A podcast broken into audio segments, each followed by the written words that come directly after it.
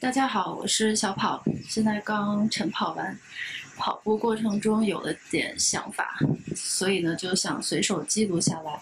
呃，突然间觉得这个方法也许是一个挺好的方法，可以今后持续的跟大家交流。那这个场景呢，可能很随便，也许就是在晨跑之后结束的公园里。或者是在呃工作结束之后的办公室里，但是觉得这种随手记录想法的呃这这种方法呢，可以试一下。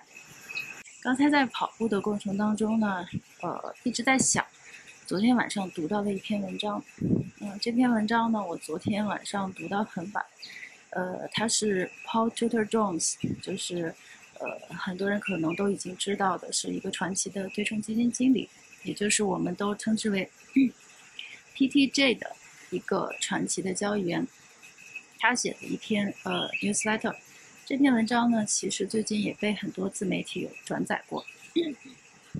呃，转载的原因呢，其实是因为通篇文章呢提到了一个非常容易让大家产生联想的概念，就是比特币。嗯，比特币这三个字呢，其实非常被容易标题党。尤其是把这个词儿旁边再放一个像这样的传奇对冲基金经理的名字，呃，据史料记载，不同目的的人就会对这个话题做出各种发挥。但是，呃，我在跑步过程中想的并不是比特币这件事。这篇文章让我想想到了另外几件事，给了我很多其他的启发。就是，嗯，其实我们的世界呢，它就是一个很大的局。呃，优秀的人呢，或者是呃能做出一些不一样事情的人呢，一般都是局外人。那金融也更是一盘一盘棋，所以能把自己放在这个巨大的矩阵这个 matrix 之外的人，那一一般呢，一定都是把眼睛放在钱流上的人。这个钱流，钱就是金钱的钱，流就是流向。因为整个这个金融世界的游戏的底层规则呢。其实就是货币体系以及钱的流向，所以如果您能找到这样的传奇交易员，或者是呃传奇的对冲基金经理，他写的东西本身就有很多很多值得我们深挖的事情，而不是几个呃关键词。嗯，但是呢，这样传奇的人说多也多，说少呢其实也非常难找。但是有一个呃不能错过，他就是这个 Paul Tudor Jones 老师。嗯，因为他很早很早以前就说过一句，呃，揭透真相的话，呃，就是世界就是一张钱流地图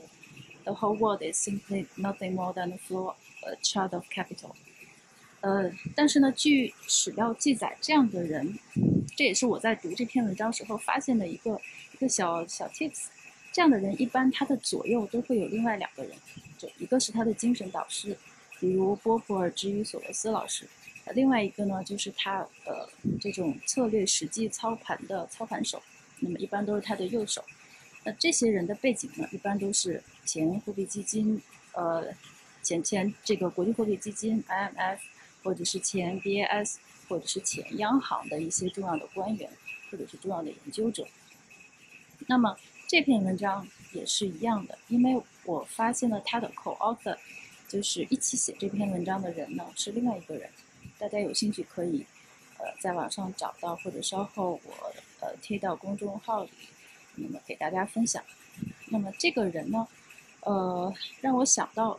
当一个宏观的对冲基金的团队名单里出现像 IMF、BAS 或者是 Central Bank 这些字眼的时候呢，我们就应该知道，它绝对不是一般的对冲基金，他们是国际货币体系内部的绝对知情者。呃，其实，呃，这让我想到了一个最经典的例子，也是我，呃，我忘了很久以前写过的一篇文章，就是一九九七年亚洲金融危机的故事。呃，这篇文章中呢，提到了索罗斯量子基金的一个人物，就是当年是他的三号人物，就是巴西央行的前官员，叫做弗，呃，好像叫做 Fraga。不好意思，现在我我我我不太记得他的名字了，好像是 Fraga。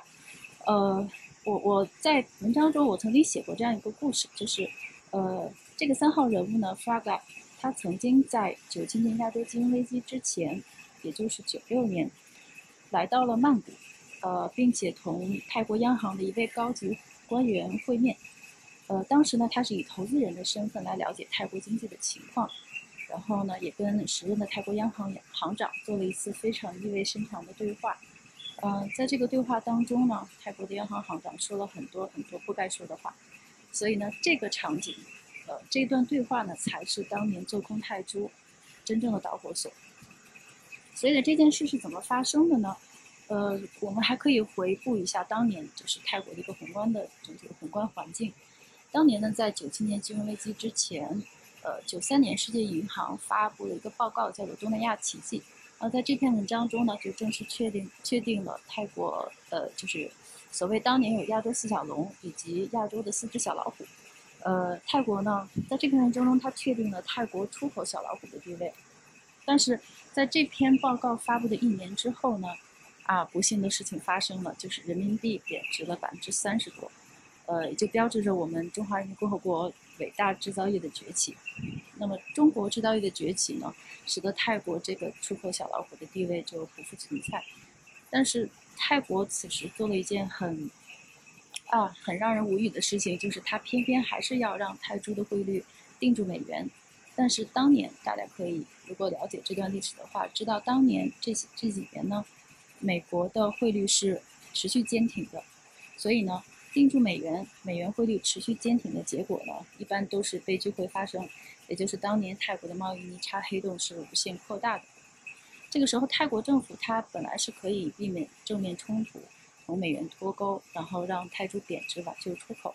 但是泰国的当年呢有一个非常，呃非常难搞的情况，也就是泰国的负债率。呃，泰国的企业从九从八八年到九六年十年。的信贷盛宴当中呢，他们的负债率是一路攀升，达到当年 GDP 的估计的具体数字了，可能是百分之两百以上。所以，如果您当能能够打开当时任何一家银行的年报，从上面就是从资产端从上到下一起一路数过，从房贷、车贷、中小企业、跨国集团、政府项目的各类贷款呢，你可以看到这个资产是每年的爆棚，爆棚的这个这个趋势在增长。所以储蓄肯定不够用，但是呢，好在当年泰国资本项目是完全开放的，也就是说，国内的银行呢可以无限的去借外债，外国资本也可以无限的进入，所以结果呢就是泰国的外债爆棚，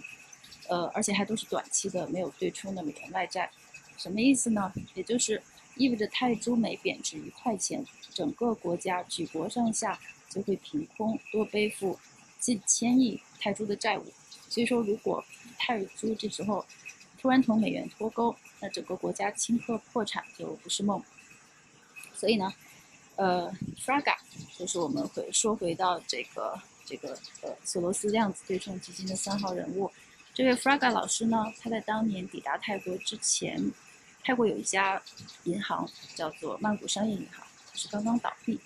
整个银行呢，银行系统陷入了偿付危机，所以到了 Fraga 到曼谷的时候呢，央行其实已经被逼进墙角了，进退两难。呃，所以他他他的境遇呢是，如果他要保泰铢，就必须维持高利率，然后让更多的银行倒闭；但是如果他要降息，也就意味着要完全放弃泰铢。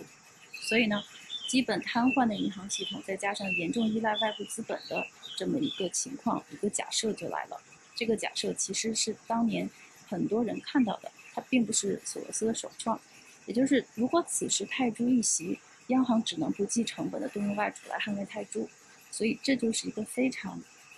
齐全的做空泰铢的基本材料，所以都齐了。但是呢，就像炒一盘菜一样，就是这个回锅肉到最后就差一勺热油。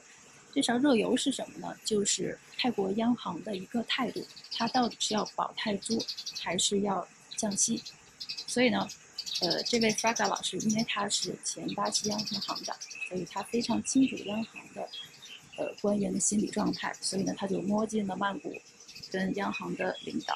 一起交流。然后呢，他非常这个这个 Fraga 老师的面相也非常憨厚，然后态度也非常的谦逊。让泰国央行的行长呢感到非常的亲切，于是呢这个话就多了起来。呃，那么这段对话的大概意思呢，就是央行泰央行的行长说，我们本来不打算呃，我们本来是打算不计成本的维持泰铢的这个固定汇率，但是我们的银行业实在是太烂了，就是里边的黑洞，悄悄告诉你都是非常非常大的，所以看来我们下一步的行动是要降息保银行。那么降息保银行对我们来说，已经比保泰铢更加急迫。哇，这句话呢，就像是爆炒回锅肉起锅前的那最后一勺热油。呃，一盆香一盘香喷喷的回锅肉，眼看就要出锅，然后呢，Fraga 老师呢，呃，面部保持非常平静的离开了泰国。呃，从泰国回来几天之后呢，当年量子基金的二号人物，当年 Druckenmiller 是呃量子基金的二号人物，他就开始鸣枪做空了二十亿美元的泰铢，于是就打响了泰铢的歼歼灭战。啊。呃，这个故事就讲完了。所以呢，呃，其实这篇报告里边有很多很多的干货。呃，如果大家不只盯着比特币这三个标题党这三个字的话，会学到很多东西。